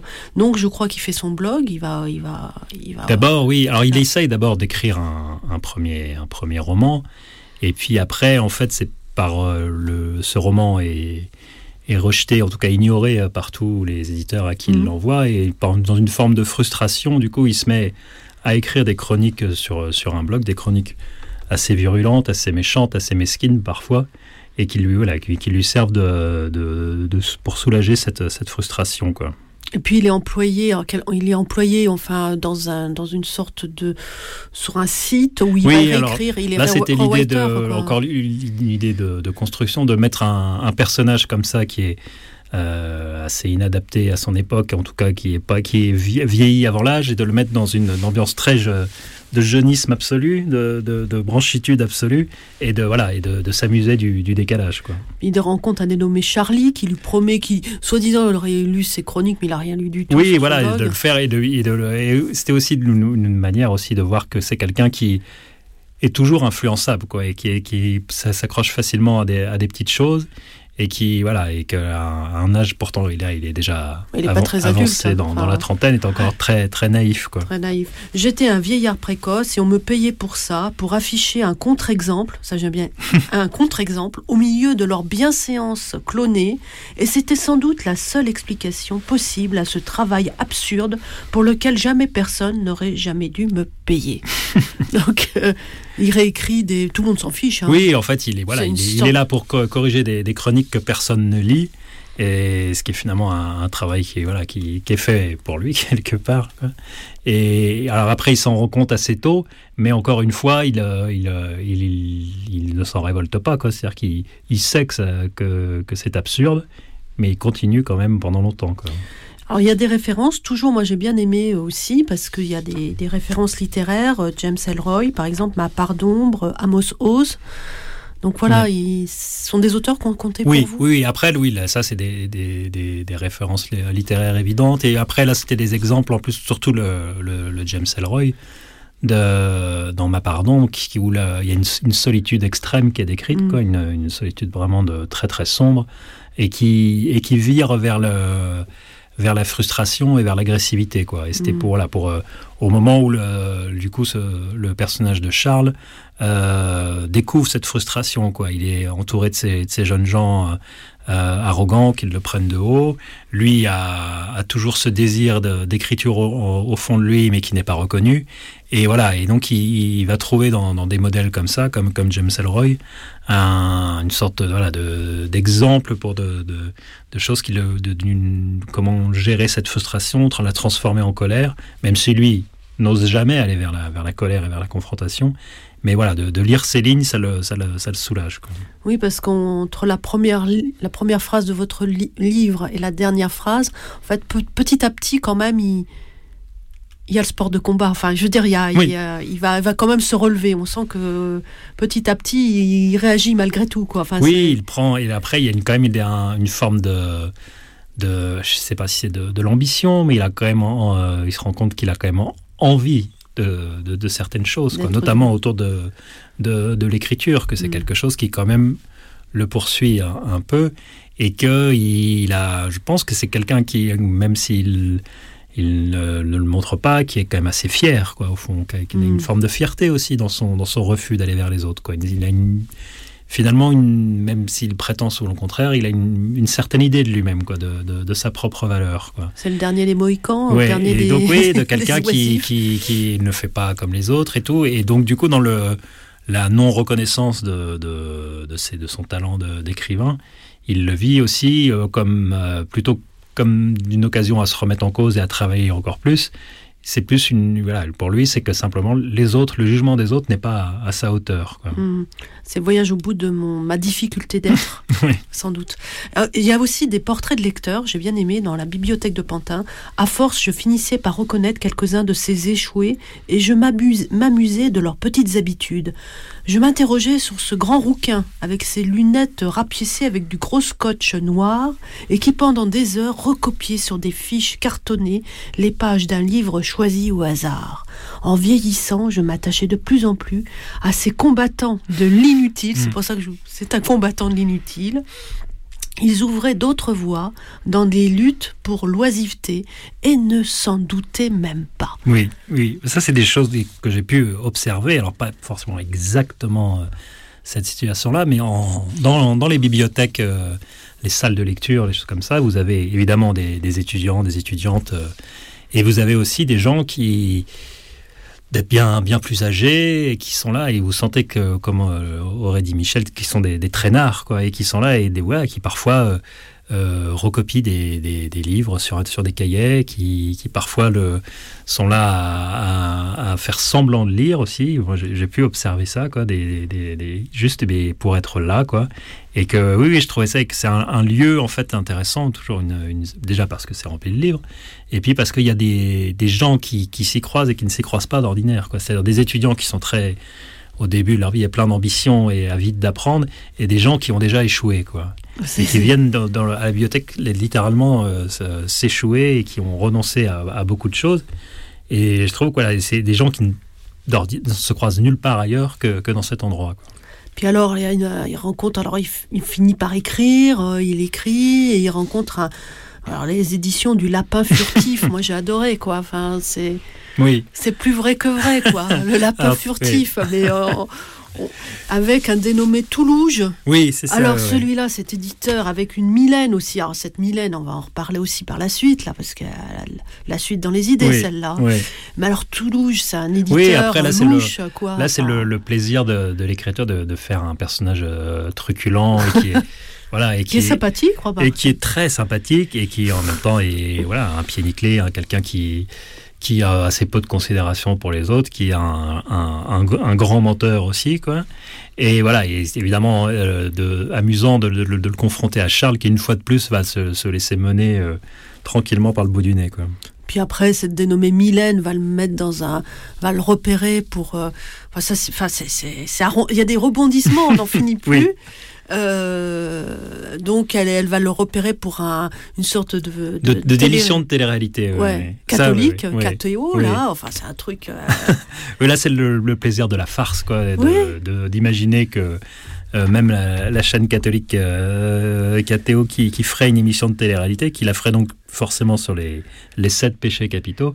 Et ça permettait du coup de trouver un, rôle tout trouvé à, Charles avec, le, avec la paresse et, et, de créer après à côté des, une, galerie de, de, portraits, de, de, s'amuser avec les caricatures. Il y a tout, il y a la gourmandise, ça, il y a, Enfin, c'est vraiment euh, épatant parce qu'on est euh, euh, et elle cette Mylène alors elle a des idées quand même euh, elle après elle va, elle va, le reviriliser oui, donc ça pareil oui, oui. après c'était sur du coup le arrivé à, à, il, a, il approche maintenant de, de, la quarantaine quoi et il fait cette, la rencontre de cette Mylène qui qui va le prendre sous son aile pour le le, le reviriliser, en faire un, un, un, vrai homme, un, vrai homme de droite aussi.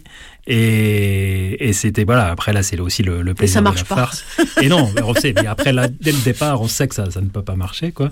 Mais encore une fois, ce qui est voilà, ce qui était amusant dans, dans l'écriture et dans le, c'est de que lui pourtant se laisse faire euh, et se, se, laisse alors qu'il n'a absolument aucune envie de ni d'être virilisé, ni d'être droitisé ou conscientisé euh, de cette manière, mais qu'il le fait quand même parce que ben voilà, il, est plus ou moins attiré par cette, par cette Mylène. Je pense qu'il en a aussi un peu peur et que du coup, il est, il est sous son emprise. Quoi.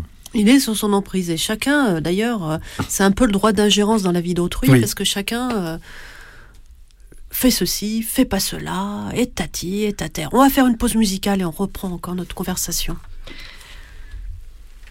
Alors, un, disque qui vient très récemment de sortir, Off Swing Quintet Carmen Café, qui va faire d'ailleurs un concert au Bal Blomet le 2 février. Eh bien, un morceau très court, que je ne me trompe pas, et ça s'appelle Calmos, Calmos. Je trouve que ça va bien avec le livre.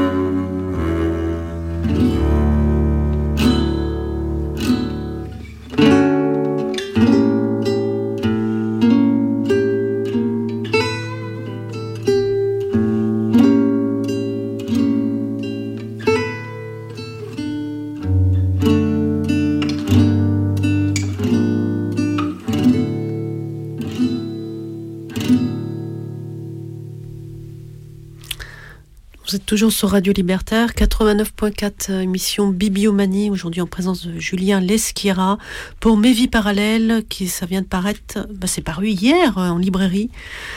Aux éditions Le Dilettante, Julien Lesquira, bon, on a parlé de, cette comédie humaine foisonnante. On sent que vous êtes amusé à créer ces personnages. Oui, beaucoup, oui. beaucoup, beaucoup. Vous les visualisez, vous avez... Euh, oui, je les entends aussi. J'entends leur, leur, manière de parler. Et en tout cas, oui, j'ai beaucoup de tendresse pour tous, quand même, les, même ceux qui sont détestables, quoi. Hmm. Et je, finis quand même par avoir de, la tendresse pour eux. Quoi. Hmm. Même les plus insupportables. Même oui, même ceux qui, avec qui je ne pourrais certainement pas être ami. Mais quand, euh, quand on les écrit, oui, c'est différent. et j'ai beaucoup de tendresse pour eux compris dans ce camp-là de oui, voilà, c'est particulièrement à eux que, que je pensais. C'était des, des, gens certainement pas fréquentables, quoi, mais qui, euh, bah de, voilà, quand on écrit sur des personnages comme ça, on voit d'abord leurs failles, quoi, et leurs faiblesses, quoi, et, leur, euh, mm. et donc on, on, leur pardonne plus facilement, sans doute.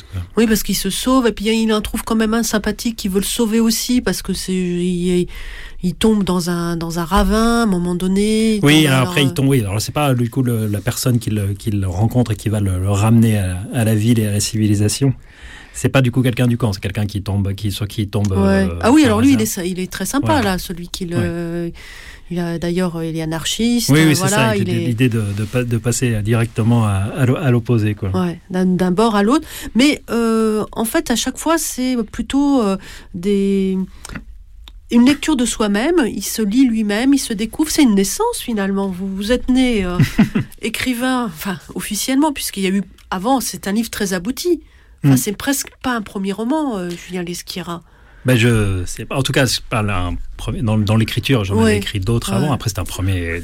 Officiellement, c'est officiellement le premier. Un premier roman. Oui. Et après, euh, ça, je, oui, c'est presque difficile pour moi de. Enfin, l'écriture est très aboutie. Le, ça a été dur à un moment donné de tenir le rythme, de. de... Sur l'écriture même, non. Ce qui a été le plus dur, c'est les, les corrections, quoi. C'est-à-dire d'être euh, assez exigeant pour euh, voilà pour ne, pas lâcher là-dessus. Après sur le, premier jet a été vraiment vraiment facile quoi. En tout cas ça m'a donné cette impression de de facilité de voilà de pendant pendant des semaines j'ai pas eu un moment où au milieu du je me suis senti euh, perdu ou bloqué quoi. la difficulté est plus venue sur le sur les corrections quoi plus sur les corrections.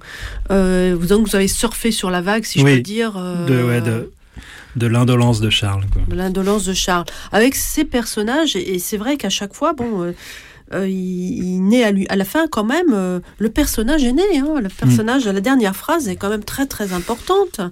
Et oui, dernière phrase, j'étais allongé sur mon lit, personne ne viendrait m'y déranger. L'oisiveté n'avait jamais autant ressemblé à un sport de combat. Euh, en plus, il tombe sur quelqu'un parce que, alors oui, on n'a pas parlé de ce côté-là. Il écoute beaucoup la radio. Oui, oui, oui. Après, du coup, c'est ah ça, c'était une autre boucle qui revient et qui est euh, qui est liée à, donc à, à Europe 1, quoi. Qui est adolescent, du coup, il découvre à un moment donné que euh, les multiplex, les émissions sportives à la radio. Ça, c'est un moment. Et il en fait des, des, écoutes euh, passionnées. Et puis, donc, plus tard, il sera, du coup, il travaillera indirectement pour, pour cette radio.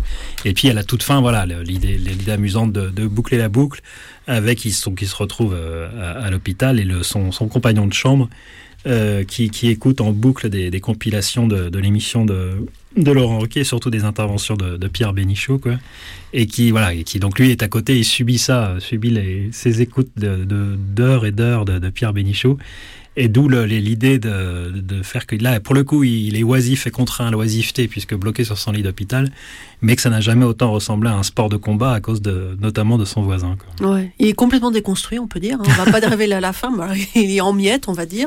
Et puis, euh, et puis il y a ça, il y a toujours cette radio, parce qu'il a adoré le foot. Hein. Il a, oui, alors, le sport, le son rapport au sport. Euh. Qui est un rapport de, comme de, sportif de, canapé, c'est de, de passivité, c'est-à-dire que jamais lui euh, n'aurait l'idée de de faire le, moindre effort sportif, sauf sous, vraiment sous la contrainte. Il n'a pas non plus l'idée d'aller, euh, même quand il habite Paris, d'aller au stade ou d'aller voir. Ah non.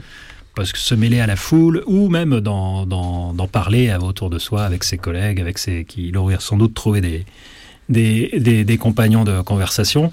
C'est une, voilà, c'est une, euh, une passion solitaire, une passion euh, excessive aussi parfois, et puis qui passe énormément par la radio, peut-être même plus que par la télévision, même quand il y a accès. Euh, et parce que voilà, c'est le, à la fois la, passivité, c'est aussi la, une manière d'imaginer les choses. Quoi. C'est-à-dire que la radio, c'est quand même le, un, média qui permet de, de, fantasmer beaucoup. Quoi. Euh, et, particulièrement quand on écoute des retransmissions sportives, puisque là, d'un coup, c'est le, le, récit seul qui fait et que tout le, tout le décor, c'est l'auditeur qui le, qui le construit. Et donc, je, voilà, moi, je pensais que ça ça, ça collait euh, à, son caractère. Oui, ça colle bien. Et puis on, entend le grésillement de la radio. Oui. Ça donne un côté aussi un petit peu. Euh, un côté. Des, enfin, pas ancien, mais vintage. Enfin, je sais pas, il a un côté comme ça. Oui, qui est décalé, oui. Parce qu'il oui, il, écoute. Puis après, en plus, surtout qu'il. Euh, il écoute une, une radio qu'on n'écoute pas adolescent, en tout cas, pas, pas, sa génération. quoi. C'est-à-dire que d'autres, donc quand il est au collège et au lycée, enfin surtout au lycée, euh, ses, camarades de classe écoutent certainement la radio, mais des radios musicales, des radios euh, plus branchées. Lui, écoute une, radio de presque de vieux, quoi, une radio. Et il y a aussi, oui, un, décalage amusant là-dedans. Puis euh, tout le passage, moi j'ai beaucoup aimé sur ces, ces sites un peu branchouilles. Euh, il, parce qu'il y, a un regard, je sais pas, Céline parlait de l'agité du bocal, mais il y a des agités vraiment du bocal. Il passait des heures à regarder ces choses qu'il prétendait mépriser et qu'il moquait, mais qui finissaient par constituer leur seule culture. Il y a aussi tout un regard sur la culture, l'appauvrissement de la culture, euh, le, le, paraître, l'être, entre l'être et le paraître. Enfin, il y a, il y a tout un parce que lui, alors c'est aussi une, on peut dire, une de ses rares qualités, mais c'est comme c'est quelqu'un qui qui n'est pas dans le paraître du tout, euh, non, pas du tout, et qui n'est pas dans la, dans, la, dans la prétention pour accéder à tel ou tel groupe. Et oui, c'est vrai qu'il repère plus facilement ces, ce, petit jeu de dupes. C'est les attitudes mimétiques. Il repère beaucoup les attitudes mimétiques, c'est-à-dire les, les, les, attitudes de groupe, et notamment quand il est dans ce qui travaille pour euh, ce, site internet où il se rend compte, ouais, il voit très bien que comment les gens singent les attitudes des autres, comment ils la, culture sert de le vernis culturel sert d'appartenance à un groupe, de se rassurer, c'est-à-dire qu'ils ils écoutent des choses parce que les autres les écoutent. Oui. Donc ça, oui, lui, lui les voit sans doute ça plus, facilement de, par le fait de son, retrait volontaire. Puis il n'y a pas de profondeur, on voit que ce sont des personnages fictifs, eux pour le fait fictif, parce qu'il y a le jeu entre la fiction, là la fiction elle est complète, c'est ces êtres fictifs, alors que ce fameux euh, gardien de nuit, la veilleur de nuit d'hôtel, tout bizarre qu'il était, y compris son... Oui, c'est quelqu'un qui a vécu, qui a, qui, qui, a, qui a souffert aussi, et puis qui lui aussi a vécu, vie, de, vie aussi à l'écart, quoi, et donc a, beaucoup observé, beaucoup réfléchi, et en tout cas beaucoup plus que, que ces jeunes gens qui, qui croisent par la suite. Quoi. Et puis il a une véritable culture. Oui, oui, oui. En tout cas, oui. Une, une, culture classique. Mais qui a vécu. Enfin, je veux dire, une, euh, culture qui, qui s'est faite par un, par un cheminement plus, plus personnel, en tout cas. Quoi.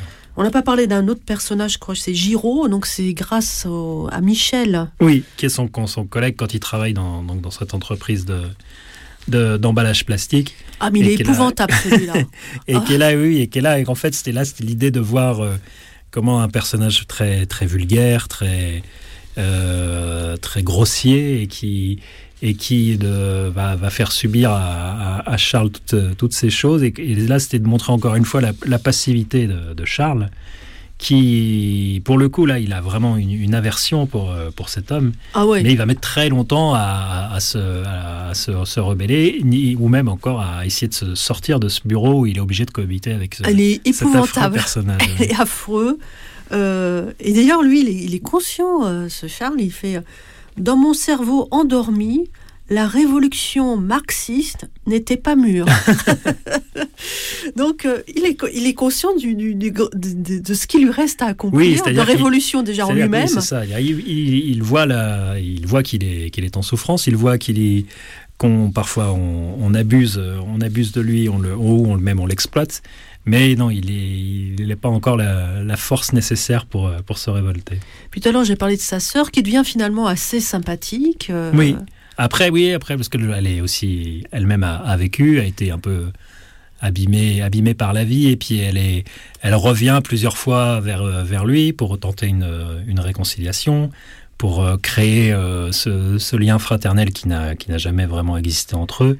Et lui, il s'échappe toujours, quoi. C'est-à-dire que, à la fois par, euh, par ennui, à la fois aussi parce que je pense qu'il lui garde une certaine forme de rancœur euh, par rapport à ce qu'il a subi pendant son enfance. Et puis aussi parce que le, entretenir une relation, c'est aussi, ça demande aussi des efforts, quoi, que lui est, est pas nécessairement prêt à, à fournir. Mmh. Et euh, il y a un côté famille je vouais quand même tout au long de, du roman. J'étais devenu l'oncle facho de la famille après avoir été le petit frère taré. Les années passées, je ne cessais de réinventer les, les dynamiques familiales. Donc, parce que finalement, son inaction, on dirait que ça fait ricocher sur lui, paf, tous les êtres se... Il fait miroir, quoi, paf, mmh. paf, paf. Et, c'est un observateur, mais qui devient acteur à son insu. C'est ça qui est, qui est, le. Ça, en tous les cas, ça dynamite effectivement tout le. Comme une force centrifuge. Oui, oui. Après, oui, oui. C'est comme ça que, que, que, je le voyais. Oui, c'est-à-dire que le, le fait d'avoir ce personnage, euh, ce, ce, poids mort en fait euh, au milieu d'une d'un groupe, en fait, pousse les autres à, à en faire plus, quoi. Comme s'il voulait compenser son manque d'énergie. Et donc, c'est souvent, euh, quand il se retrouve avec lui qui est passif, taiseux, etc., il se révèle peut-être euh, plus qu'il ne, ne devrait. Quoi. Ouais. Alors voilà, j'espère qu'on a donné en tous les cas envie à nos auditeurs de, de vous lire. Moi, j'ai, eu un grand, grand plaisir de lecture. Euh, je voulais savoir, euh, Julien Lesquera, euh, en quoi le, le, métier de libraire, pour vous, ça a été Enfin, vous êtes, libraire, donc on voit alors le, portrait de la libraire là. Elle, aussi, c'est un cas. Hein. on l'a entendu là, vraiment c'est un cas. Mais en quoi ce métier finalement de libraire, qui est un métier de de coulisses, de secret, parce que votre personnage aussi est secret, il est silencieux. Euh, ça, ça, ça a joué un rôle dans votre écriture. En, quoi ce métier que vous avez choisi, j'imagine Oui. Hein? Euh, en quoi ce, ce, cette proximité avec les livres, avec le monde des livres, avec parce que le passage de la cave là, quand même, on dirait que ce Julien Lesquira, il sort jamais de sa cave. Enfin, bah, c'est comme une naissance quoi. Il va sortir, ce qui va sortir de son arrière boutique. Je pense qu'après c'est peut-être le, alors il y a évidemment le, rapport à la lecture quoi, les, les, et les lectures euh, de, de, toutes sortes qui ont qui ont nourri le l'écriture. Après, l'exercice même du métier, je, euh, les gens que vous côtoyez. Il y a peut-être oui, il y a le fait, voilà, il y a évidemment le dans l'aspect comédie humaine, euh, des, des, gens avec qui j'ai pu travailler, des gens qu'on a pu croiser, des gens. Et puis après, je ne saurais pas vraiment dire où est-ce qui directement a pu, a pu nourrir dans, dans directement tirer de, de mon expérience professionnelle l'écriture quoi, ou, le, mm. ou, le, personnage. Quoi. Les écrivains que vous admirez oui, après oui, dans les lectures ça certainement quoi du coup et puis le les, lesquels lesquels lesquels le, après bah, c'est sensiblement ceux qui sont cités dans, dans le livre. Moi, le premier, le plus spontané que je, que je peux citer, c'est Roberto Bolagno, quoi, qui, est, mm. qui, est, en tout cas celui qui euh, m'a donné envie d'écrire. C'est-à-dire que là, euh, c'est la partie la plus, la, la plus biographique du, du livre. C'est que le, le, lire Roberto Bolagno, ça m'a vraiment donné l'envie de raconter des histoires à mon tour. Quoi. Et après, bah, il y a eu euh, euh, Pessoa, c'est bien sûr quelque chose que je relis. Après, moi, je suis, très curieux, je peux, je peux, lire toutes sortes de, choses. Je suis très sensible aux personnages. Moi, j'ai besoin de, m'attacher aux personnages pour pouvoir euh, euh, continuer sur, sur une histoire. Et après, voilà, le, le fait d'être libraire, du coup, débarrasse de pas mal d'a priori parce qu'on doit lire un peu tout. Oui. Euh, on doit rester curieux. On est parfois très étonné de, choses qu'on pensait ne pas aimer et qu'on finit par, euh, par aimer. Donc euh, pour moi, c'est souvent difficile de, voilà, de, citer juste 3-4 auteurs et de. Hmm. Voilà, si ce n'est ceux que, que, je viens de citer. Quoi. On n'a pas trop parlé du, du titre, un petit peu en début d'émission, mais Vie parallèle, c'est. C'est les, les, les, à la fois les, vies qu'il rêve, qui passent beaucoup de temps à rêver, c'est tout ce que chaque fois qu'il rentre chez lui le soir et qu'il refait sa journée et ce qu'il aurait pu faire, ce qu'il aurait pu dire et qu'il n'a pas et qu'il n'a pas osé faire et dire. Et puis c'est tout le voilà, c'est aussi les les, chemins qui, s'il s'était mis à travailler dès le plus jeune âge, euh, il aurait pu suivre le chemin de sa sœur, il aurait pu suivre le, le, chemin que lui avait tracé son, son père. Et oui, et puis c'est ces vies qu'il qui, qui, a en permanence en lui, quoi, et qu'il qui, qui, grandissent en même temps que lui, mais qui, qui n'existeront jamais que dans sa tête. Quoi. Hmm. Et d'ailleurs, il dit à un moment donné, mes vies parallèles courent après quelqu'un. Enfin bon, bref, il, est, toujours suité. Il n'est jamais finalement seul puisqu'il a mm. ses vies parallèles. Et c'est un, en tous les cas, c'est un écrivain. C'est une écriture aussi euh, qu'on découvre. Et j'ai invité une fois, c'est quelqu'un s'appelle François Méronis. Ça m'a fait penser à son cas, qui n'a jamais, lui, c'est un écrivain qui refuse de travailler. Il refuse vraiment d'être dans le, dans le monde du travail. Et, et on sent chez vous, il y a, y a, quand même cette question de l'utile et de l'inutile. C'est très précieux aussi de garder oui, ça... le, ce territoire de gratuité, de, où il n'y a pas du rentable. oui, oui, à la fois oui, une, une, une, part de, une part à soi de, mm. par rapport à tout ce qui peut être euh, imposé, qui peut nous, être imposé par les nécessités de, de, la vie, les nécessités économiques, les, relations, euh, tout ça. Et que oui, je pense que pour, pour, euh, pour le personnage, et que ce qui oui, le caractérise aussi, c'est de, de garder parfois euh, à l'excès sa, sa part de, de, liberté, sa part d'autonomie et sa part de, de, son droit à, aux choses inutiles. quoi. D'être un libre penseur, comme on dit. Hein. Euh, comment vous écrivez Comment écrivez-vous, euh, Julien Lesquira Est-ce que vous avez des petits carnets? Vous êtes J'ai des premières notes sur carnet. Après, généralement, je passe très vite à le, au premier flux euh, directement sur l'ordinateur. J'ai des, des, petits plans sur, sur des carnets ou sur des feuilles mais je, je, fais assez peu de voilà le, le, le premier jet. J'ai besoin de vraiment d'être de me lancer assez vite dans la, mécanique du jet, de l'écriture pour, euh, pour voir le, avoir le sentiment d'avancer. Ouais. L'intrigue, elle est venue petit bout par petit bout euh Elle était assez claire euh, tout de suite, les grandes lignes étaient assez claires tout de suite, puis après il y a des, des anecdotes et des choses qui ont, qui ont surgi, qui, qui, voilà, qui ont surgi au, moment de, de l'écriture. Et votre bibliothèque, elle ressemble à quoi? Votre, votre espace d'écriture Alors ça dépend, parce que j'ai beaucoup déménagé. Après, il n'y a pas forcément je, beaucoup, beaucoup de livres euh, autour de moi, parce que comme j'ai beaucoup déménagé, j'ai et puis je suis pas forcément très, très attaché aux objets libres, hormis euh, quelques-uns. Je... Et après, je peux écrire, je... à part le fait de devoir écrire dans le, dans, dans le calme, quoi, mhm. mais je peux écrire sur une, une, table de cuisine, sur une j'ai pas forcément oui besoin d'un cadre particulier ou d'un rituel euh, particulier. Pas de, pas de fétiche, pas de totem. Non, non, non, ni de euh, voilà, décidé d'écrire tôt le matin. À part le, à part ça, le, tout, tout me va, ouais. Tôt le matin, donc après, bah oui, évidemment. donc d'abord l'écriture. D'abord l'écriture et puis après le voilà après le, souvent la tête a été embrouillée par d'autres choses donc c'est plus compliqué. Euh, le les vies parallèles, le titre est venu avant ou après? Alors le titre pour du coup c'est pas c'est une trouvaille de l'éditeur. Ouais. Donc non, mais pour le coup il est venu Bien, bien, après. Est-ce qu'il y a des projets en cours? Il y a des, alors il y a de l'écriture toujours, mais il n'y a pas de, projet euh, abouti pour l'instant. Bon, bah, en tous les cas, nos auditeurs peuvent vous retrouver euh, ce soir, je pense, puisque je sais pas, c'est ouvert à donc à la librairie de la main ce soir. Donc on va vous remettre le prix transfuge de la révélation euh, de janvier, hein, prix révélation du magazine Transfuge. Alors la librairie de la main, donc c'est à 19h. Oui. Hein. Euh, c'est au 155 rue Saint-Honoré dans le premier arrondissement. Euh, librairie de la main, c'est une librairie ancienne. Donc une présentation, il y aura comment ça va se vous savez pas encore Je, n'en sais pas beaucoup plus. Donc on va vous présenter, j'imagine. Oui, j'imagine. Oui, après c'est du coup des gens que j'ai déjà rencontrés parce que ils ont eu le, donc le, coup la, générosité de, de, m'offrir une, une, belle interview quoi. Oui, Donc euh, voilà, je pense que ça va être sans doute un petit entretien et puis quelque chose de très sympathique, mais je, je n'ai pas beaucoup plus de détails. Bon, bah alors nos auditeurs peuvent ce soir vous retrouver. À 19h à la librairie de la main. Merci à vous, euh, Julien Lesquera. Merci de votre invitation. Euh, votre état d'esprit du moment, comme dirait Proust. Hein. ça va?